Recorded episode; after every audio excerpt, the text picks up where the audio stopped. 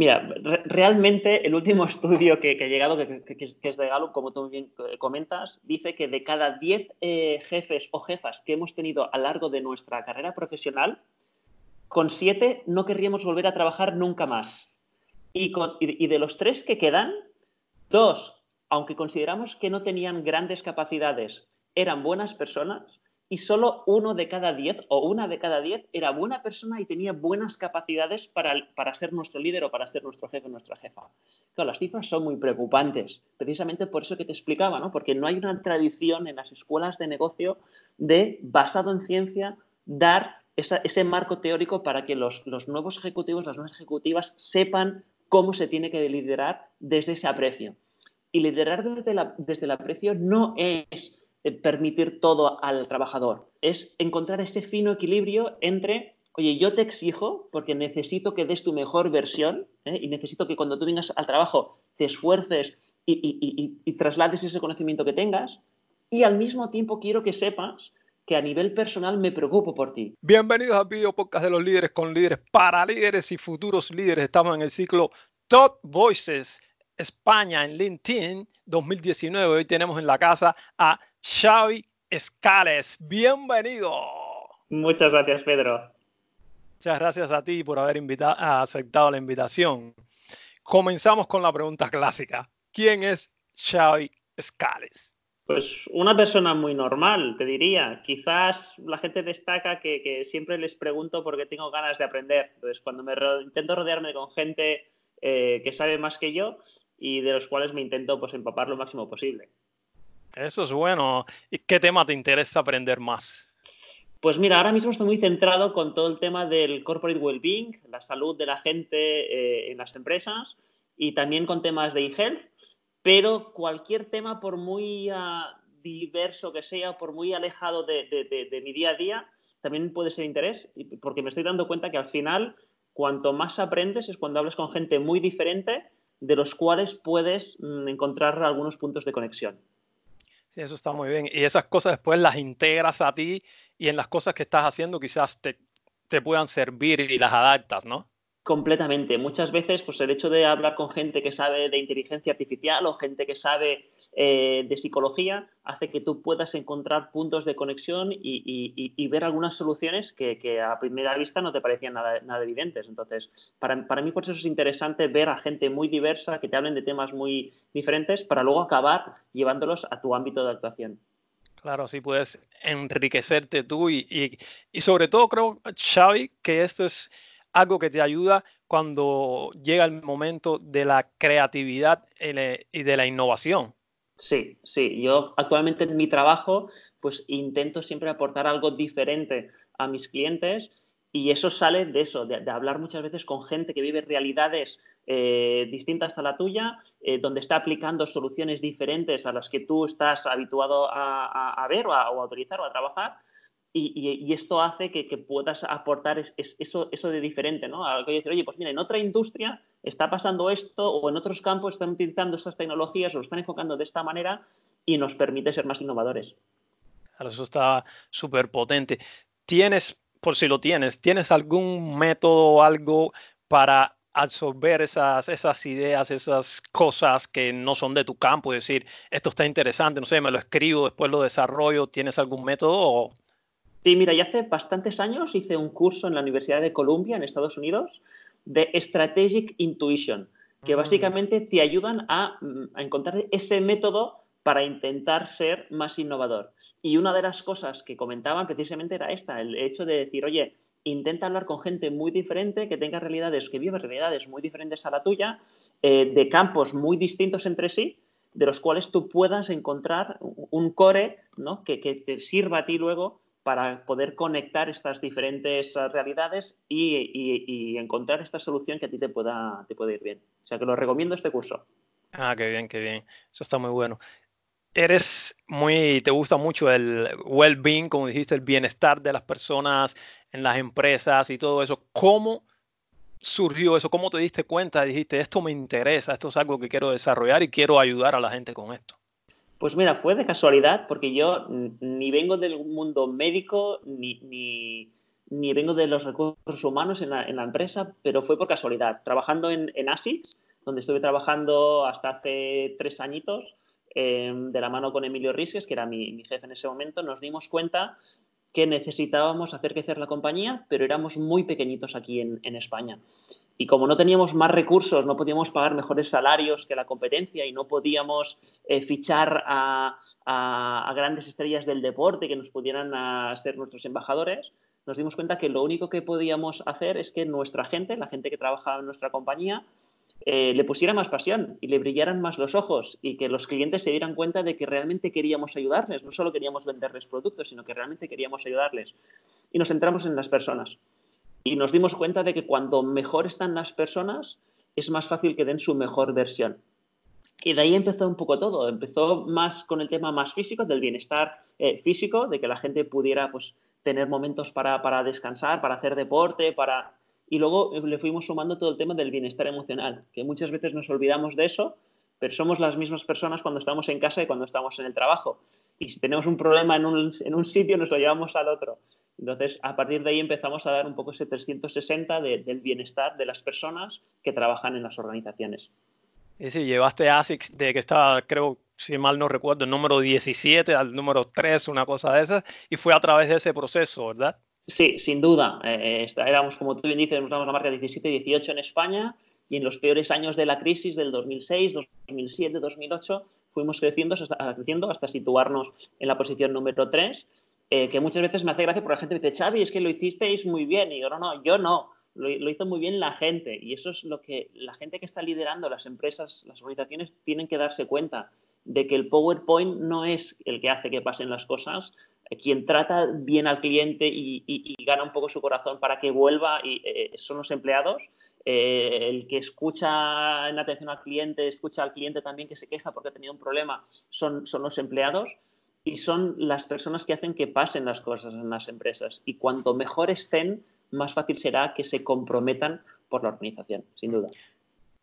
¿Por qué crees que hay empresas que todavía no están trabajando esto? Hay empresas, por ejemplo, como Google, Microsoft y, otras que se ocupan realmente del bienestar de sus trabajadores, pero hay otras que exigen, pero no se ocupan de darles las condiciones que necesitan. Sí, a ver, yo, creo que eh, hay que ser justos y la realidad es que en primer, el primer factor, y es muy evidente, es que la gente que está liderando las empresas, las organizaciones hoy en día, pues tienen entre 40, 60 años más o menos, la mayoría de ellos. Eh, son mayores como yo.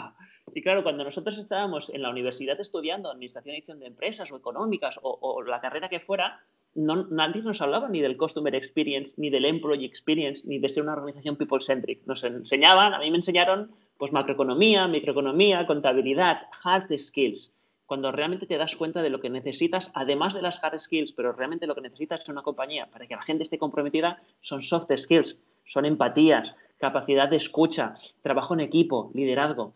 Y esto hace 20 o 30 años no se, no se le daba la importancia suficiente en las, en las organizaciones. Por tanto, el primer paso por qué nos está dando es porque mucha gente todavía no es consciente de lo que necesita.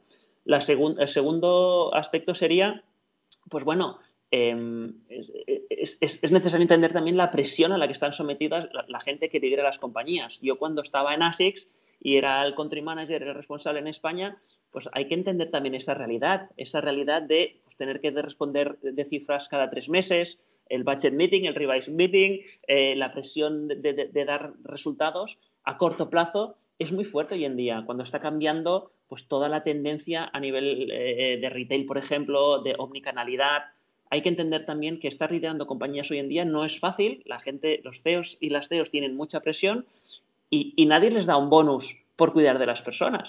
Mm. Es una pregunta que hago muchas veces en las escuelas de negocios y ¿por qué dais un bonus a, los líderes y a las líderes cuando llegan a los objetivos económicos? Pero ¿por qué no dais un bonus cuando sus empleados están felices de trabajar en esa compañía? Entonces, hay que entender un poco también la realidad que viven las compañías y no solo quejarse porque ser CEO es muy difícil.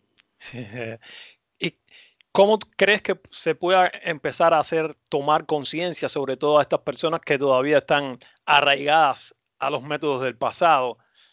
¿Cómo estas personas pueden empezar a cambiar? Porque si van a estar dirigiendo durante muchos años todavía, hay que hacer algo. sin duda.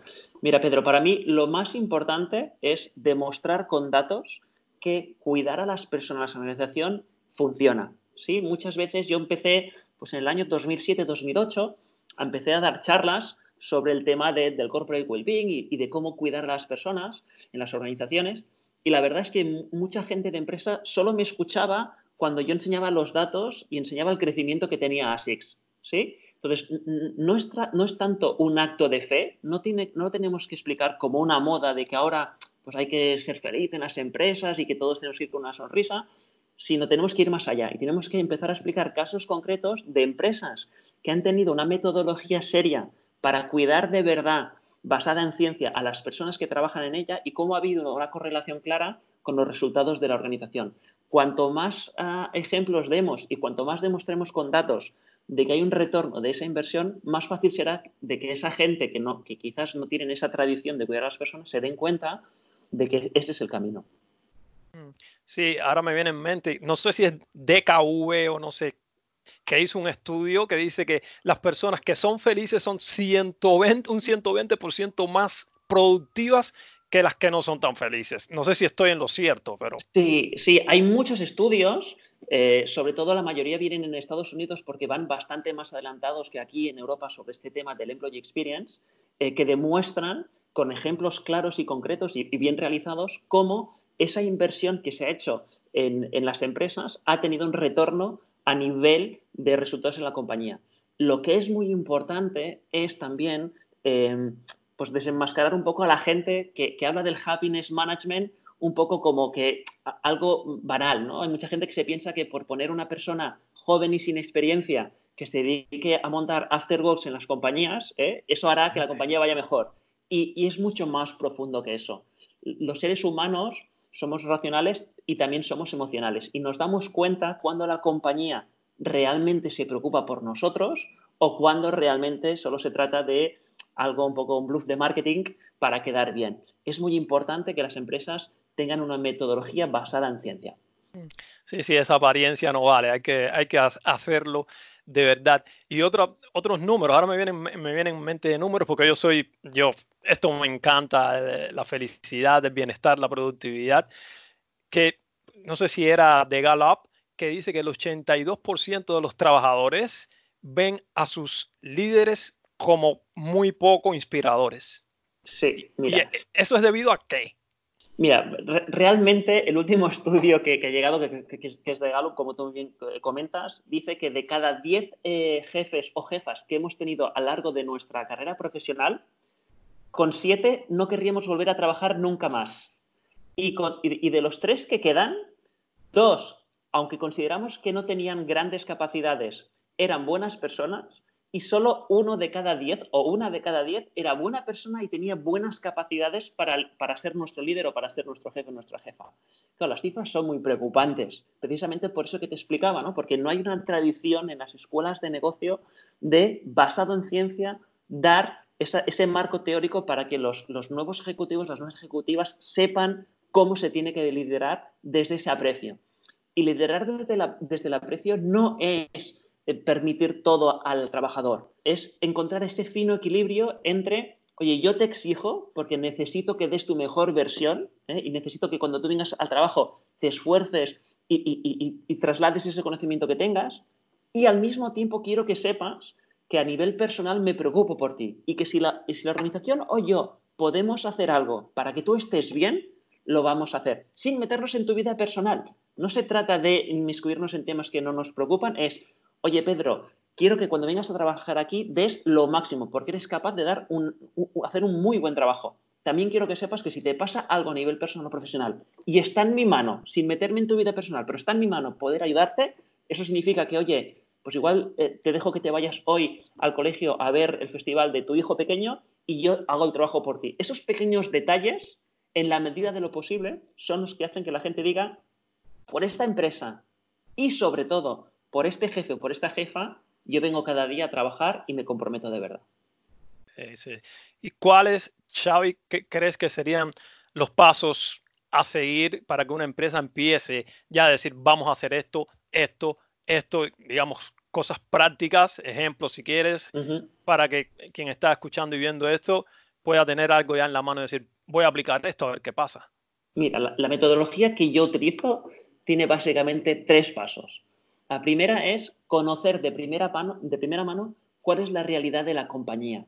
No es lo mismo una compañía donde la gente en la media edad tenga 25 años que la, que la media edad tenga 55 años porque su momento vital es diferente. No es lo mismo cuando eres joven que tienes unas expectativas que cuando eres más mayor. No es lo mismo cuando eres más mayor que tienes familia, tienes responsabilidades en casa que cuando eres más joven. Por lo tanto, lo primero que hay que hacer es escuchar a la gente y ver cuál es la realidad de la compañía, cuál es la cultura de la compañía. Que yo siempre explico que la cultura no son los valores que ponemos en la web o que están puestos en la pared de las oficinas. La cultura son los comportamientos que aceptamos.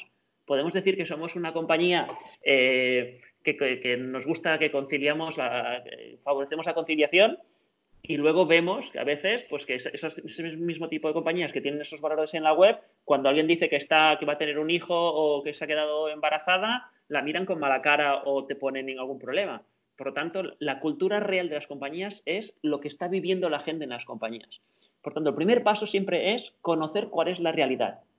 Y eso siempre es más fácil de conocer a través de una empresa externa que a través de encuestas propias de la compañía. Por algo tan sencillo como que a nuestros mejores amigos eh, les explicamos más cosas o, les escuchamos desde otro, desde otro punto de vista que a nuestra pareja, solo por el hecho de no estar eh, eh, metidos en el día a día. ¿De acuerdo? Por tanto, el primer paso es conocer la realidad de, las personas en la organización, de la cultura de, esa organización y si puede ser a través de una, de una tercera compañía, mejor que hacerlo directamente. Ese es el primer paso. El segundo paso es entender qué es lo que la compañía quiere llegar a ser y qué es lo que puede llegar a ser. Es decir, si el ambiente de la compañía es bastante malo, porque las cifras no van bien, porque a nivel de liderazgo no se han hecho muy bien las cosas y además nos acabamos de fusionar, pues no, podemos pretender en seis meses ser la mejor empresa del mundo para ir a trabajar. Por lo tanto, el segundo, el segundo paso es, oye, ¿qué podemos llegar a ser y qué nos hace ilusión llegar a ser? Este segundo aspecto es muy importante porque al final, eh, y a veces me encuentro con, compañías que, me dicen, Xavi, yo quiero llegar a ser esto, pero no les veo que les brillen los ojos. Si al equipo directivo no siente pasión por transformar la compañía, no va a ser. Por lo tanto, en este segundo paso muchas veces hay que tener los pies en el suelo, ser realistas y decir, oye, estamos en esta situación, nos gustaría llegar a estar en la otra, pero realmente podemos llegar hasta aquí. Segundo paso es, ¿cuál es el objetivo?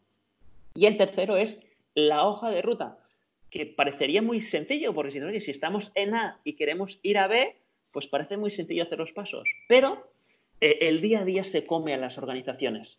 ¿Y cuántas, cuántas veces hemos lanzado iniciativas en las empresas que no han acabado de implementarse porque el responsable cambió de prioridad o ha habido ahora, parece que a corto plazo necesitamos, ¿sí? ¿Y cuántas veces la gente en las empresas nos dice, Xavi, eh, yo ya no sé por qué tengo que dar más feedback, porque hago encuestas de clima, pero nunca nadie me dice qué, pasa con esa información que yo doy, o, que realmente por qué se ha llegado a hacer esto o no se ha llegado a hacer, ¿sí? Por tanto, el tercer paso es clave. Y yo aquí siempre recomiendo a mis clientes que sean muy prudentes, que intenten no sobrevender, sino que reúnan a la gente y les digan, mira, tenemos este objetivo, queremos llegar hasta aquí, pero vamos a ser muy razonables en los próximos pasos y siempre que intenten sobreentregar. ¿eh? Eh, en vez de sobrevender, sobreentregar. Oye, vamos a hacer estos primeros pasos para tenerlos más en cuenta, para cuidaros más, ¿sí?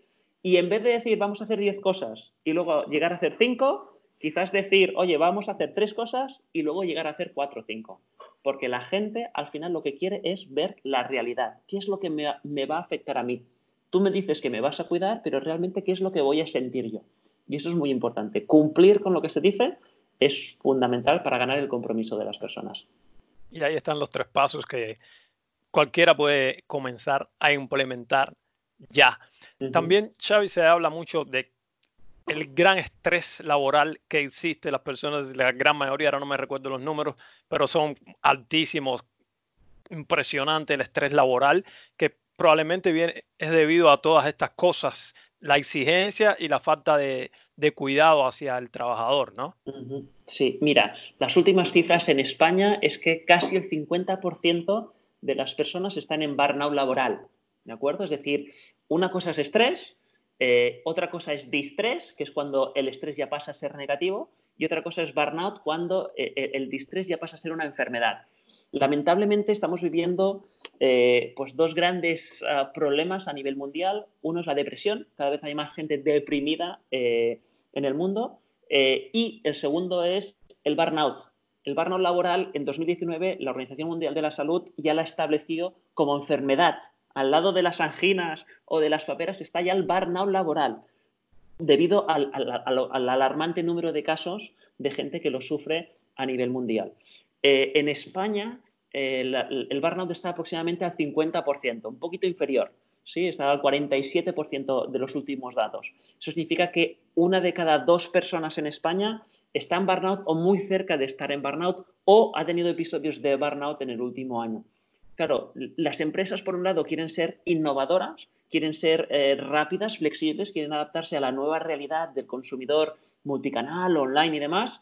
Y, por otro lado, la mitad de sus empleados están en burnout o están en peligro de estar en burnout. Pero hay algo allí que no encaja. Por eso es tan importante que la gente que tiene capacidad de decisión en las compañías sean conscientes de la magnitud del problema y que, y que sepan que existen soluciones.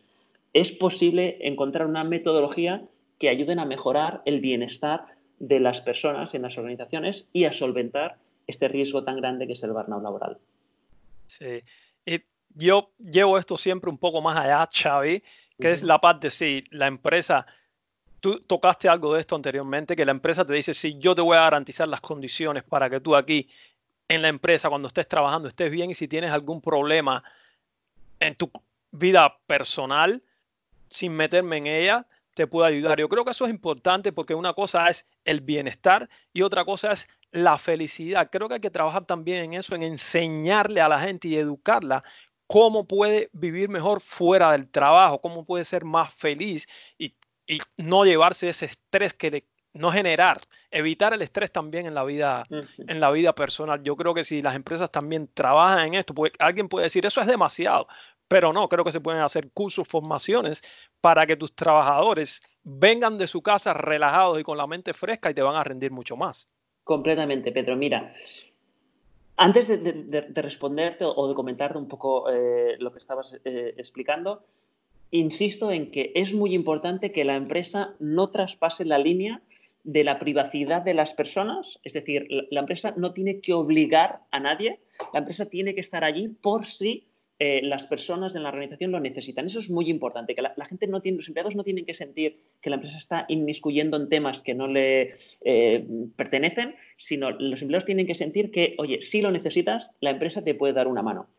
Para aquella gente que piensa, oye, Xavi, pero ¿qué tiene que ver que la empresa, por qué tiene que le tiene que preocupar a la empresa si el empleado está bien o no en su casa o en su vida personal? Pues porque el empleado, como decíamos antes, todos los estudios demuestran de que, los problemas no se quedan en la puerta. Si tú eh, te estás divorciando eh, de tu pareja y lo estás pasando mal, eso te va a afectar en el trabajo. Si tú tienes un hijo al cual le están haciendo bullying en el, colegio, eso te va a afectar en el trabajo. Si se acaba de morir un familiar tuyo al cual estabas muy unido, eso te va a afectar en el trabajo. ¿De acuerdo? Hay muchísimos estudios que, demuestran cómo nos afecta nuestra resiliencia, los problemas personales nos afectan nuestra resiliencia en el trabajo. Somos capaces de aguantar menos estrés en el trabajo si lo estamos pasando mal a nivel personal. Por lo tanto, yo como empresario también me interesa que mis empleados estén lo mejor posible dentro y fuera del trabajo, porque sé que les va a afectar en el trabajo. Por lo tanto, el hecho de que yo ponga a disposición de, mis empleados em, posibilidades para que, para que mejoren su nivel de bienestar me va a, beneficiar a nivel, a nivel laboral. Un ejemplo que te puedo poner es, creo que en el año 2008 en ASICS contratamos a, dos magníficas profesionales, eh, coaches y psicólogas, eh, Georgina y Natalia, para ponerlas a disposición de los empleados porque yo sabía que habían varios empleados que se estaban divorciando y lo estaban pasando mal. Y la consigna era, no es obligatorio, pero si tú crees que te puede ayudar, oye, puedes ir al, psicólogo, puedes ir al coach. Y los resultados fueron espectaculares. Hubo gente que, le fue muy bien. Y eso es lo que hay que entender. Cuando mejor esté la gente, mejor trabajarán y mejor le irá a la compañía, sin meternos en la vida personal y sin forzar a nadie que haga nada. Claro, estoy coincido contigo al 100%.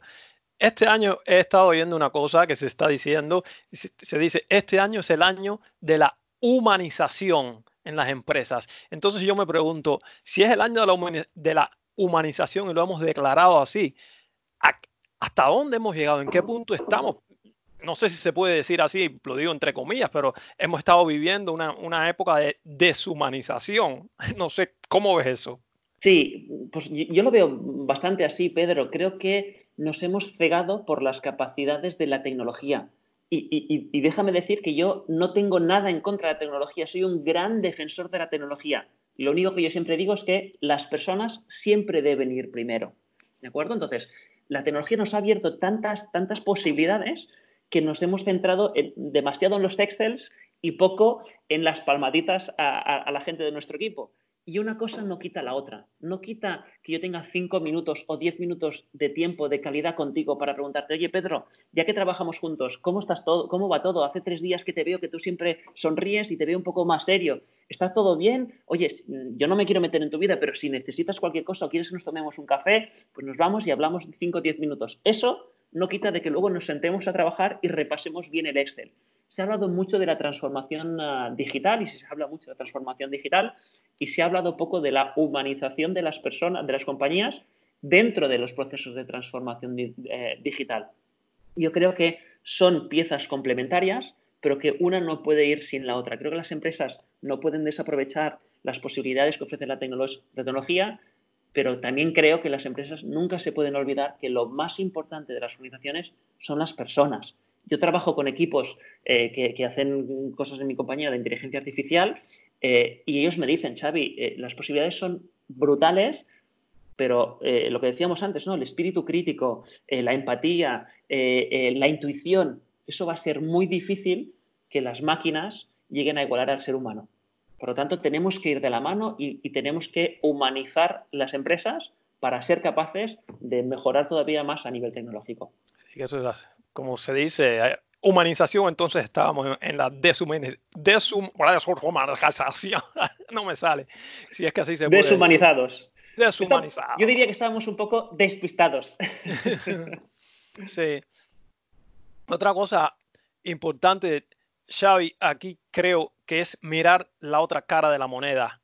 La cara de la moneda que tiene a los líderes, a las personas que están al frente de las empresas porque, ¿sabes? Los trabajadores se quejan y esto y los líderes quizás no estén haciendo el trabajo como lo tienen que hacer algunos de ellos, pero también quién se pone en los zapatos de los líderes, quién ve esos problemas personales que tienen los líderes que no los dejan rendir al máximo y quizás no tienen la, no sé, la, la, educación, quiero decir entre comillas, eso que te diga, no, es por aquí, para ser un mejor líder tienes que hacer esto, para estar mejor contigo mismo tienes que hacer esto y ayudarlos a que también su vida personal vaya mejor, porque hay estadísticas que dicen que uno de los, de los mayores problemas de los líderes es la soledad, que se sienten solos.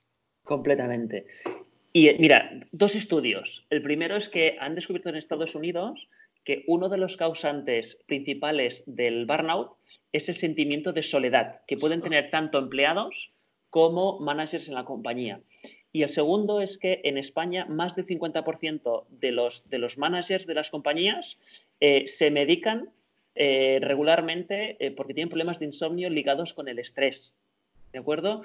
En Estados Unidos ya están hablando de que si hasta ahora decíamos que el employee experience, la experiencia, cómo se sienta el empleado, afecta mucho al customer experience, a, la, sensación, a la experiencia que se va a llevar el cliente final, pues ahora ya están hablando del eh, Manager Experience. Es tal y como esté el jefe o la jefa, estará su equipo. Por lo tanto, es fundamental que entendamos la realidad de estos managers y estos líderes que hablamos antes, que no es para nada fácil. Es fundamental que empecemos a cuidar de los jefes y las jefas de equipo para que ellos estén en sus mejores condiciones para cuidar también de sus empleados. Porque por mucho que pongamos fruta o pongamos psicólogos en las empresas, si los jefes están estresados y no pueden dar su mejor versión, tenemos un gran problema. Claro. Y yo creo que, primeramente, que cada uno debe, creo que vivimos en un mundo atómico, súper acelerado y súper atómico. Y todos los días, el día a día ese, la gente sumergida en el día a día y no se detiene a analizar el tipo de vida que está viviendo, no se detiene a analizar cómo puede vivir mejor y mejorar su vida. Y yo creo tienes, todo eso está muy bien, y educación y ayudar y ponerte gente que te ayude y todo eso, pero si tú no te detienes y reconoces tú que tu vida no está andando bien, es difícil que, resuelvas el problema. Sin duda, al final por eso te decía que eh, nunca la empresa tiene que pasar esa línea de meterse en la vida de las personas. Siempre es el individuo el que tiene que tomar conciencia y tiene que tomar la decisión de querer solucionar o querer hacer cambios en su vida para estar mejor. Lo que creo que las empresas tienen que hacer es poner a disposición de estas personas las herramientas para que, eh, oye, puedan tomar conciencia si quieren y que puedan eh, encontrar soluciones si lo desean. ¿De acuerdo? Pero al final, como tú bien dices, depende de cada uno. Y ahí las empresas no tienen eh, o tienen que ir con mucho cuidado para no cruzar esa línea. Sí, claro, creo que cada uno debe reflexionar. Si dice, mi vida es agitada, no estoy bien, estoy estresado, puedes buscar las, digamos, lo que está sucediendo y verlo, pero tienes que buscar la raíz de ese problema, de dónde viene, y eso te toca a ti, sentarte, analizarte y dejar de correr y parar por un momento. Y también otra cosa que, que estaba viendo los otros días alguien que decía, no, tu trabajo como empleado es hacer lucir bien a tu líder porque tú no sabes los problemas que tiene y quizás tú seas la persona que dé el paso al frente y trates de hacer esa relación con tu líder mucho mejor, trates de comprenderlo y así lo ayudas a que él te ayude y la relación funcione y el equipo funcione. Creo que el trabajador, el empleado también tiene un rol importante aquí en apoyar al líder.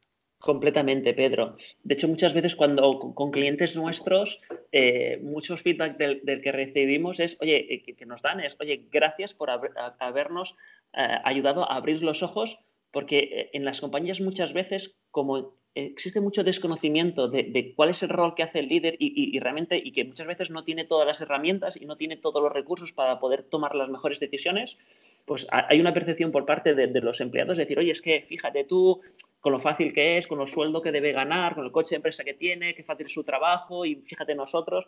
Y muchas veces también pasa lo mismo por parte de los, de, los jefes, ¿no? De las jefas que dicen, oye, pues fíjate tú, ¿no? Estos empleados que tienen mucha menos presión que yo, eh, al final solo tienen que, muchas veces tienen el camino más fácil porque me vienen a mí que, les digo más o menos lo que tienen que hacer y no sé.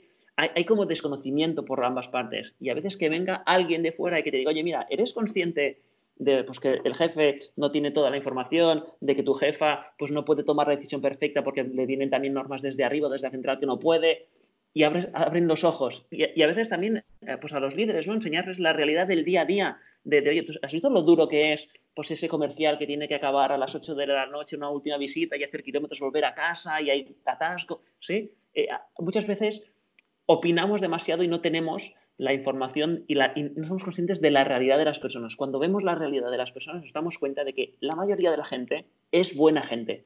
Lo que pasa es que muchas veces pues, nos falta información. Claro, eso está perfecto. Las personas primero, tu libro. Cuéntanos un poco un gran éxito, de qué va y cómo ha sido eso. Bueno, la verdad es que yo nunca me hubiera pensado que, escribiría un libro, em, pero una vez una, chica que, estaba en una de mis ah, charlas me dijo, Xavi, eh, realmente si quieres que, este mensaje de, Always Equals First, ¿no? de que las personas siempre deberían ser lo primero, cale más, deberías escribir un libro y así llegar a más gente. Y la verdad, pues que lo escribí, es un libro que siempre digo que está escrito más con el corazón que con la cabeza, porque yo no soy escritor y no, no, pero, pero, pero me hace mucha ilusión porque de vez en cuando hay lectores que contactan conmigo por redes sociales, por LinkedIn normalmente, me dicen, Xavi, que estoy aquí en, en, Las Palmas de Gran Canaria y hoy me he acordado de ti y he, probado, esto con, con, el equipo y ha funcionado bien, o gente que está en Sudamérica también, pues que ha salido el libro y, y me escribe, pues yo creo que es un libro que que, se, escribió sin ninguna pretensión, pero que creo que he podido conseguir ayudar a alguna a, gente que puede haber pasado por la misma realidad que yo, ¿no? De gestionar equipos y encontrarse con dificultades. Y si pueden aprender de mis errores un poco y de mis aciertos, pues estoy, estoy encantado. Y respecto al libro, lo único que diría es, pues también creo que lo he comentado alguna vez, eh, no olvidarse nunca de, la palabra siempre.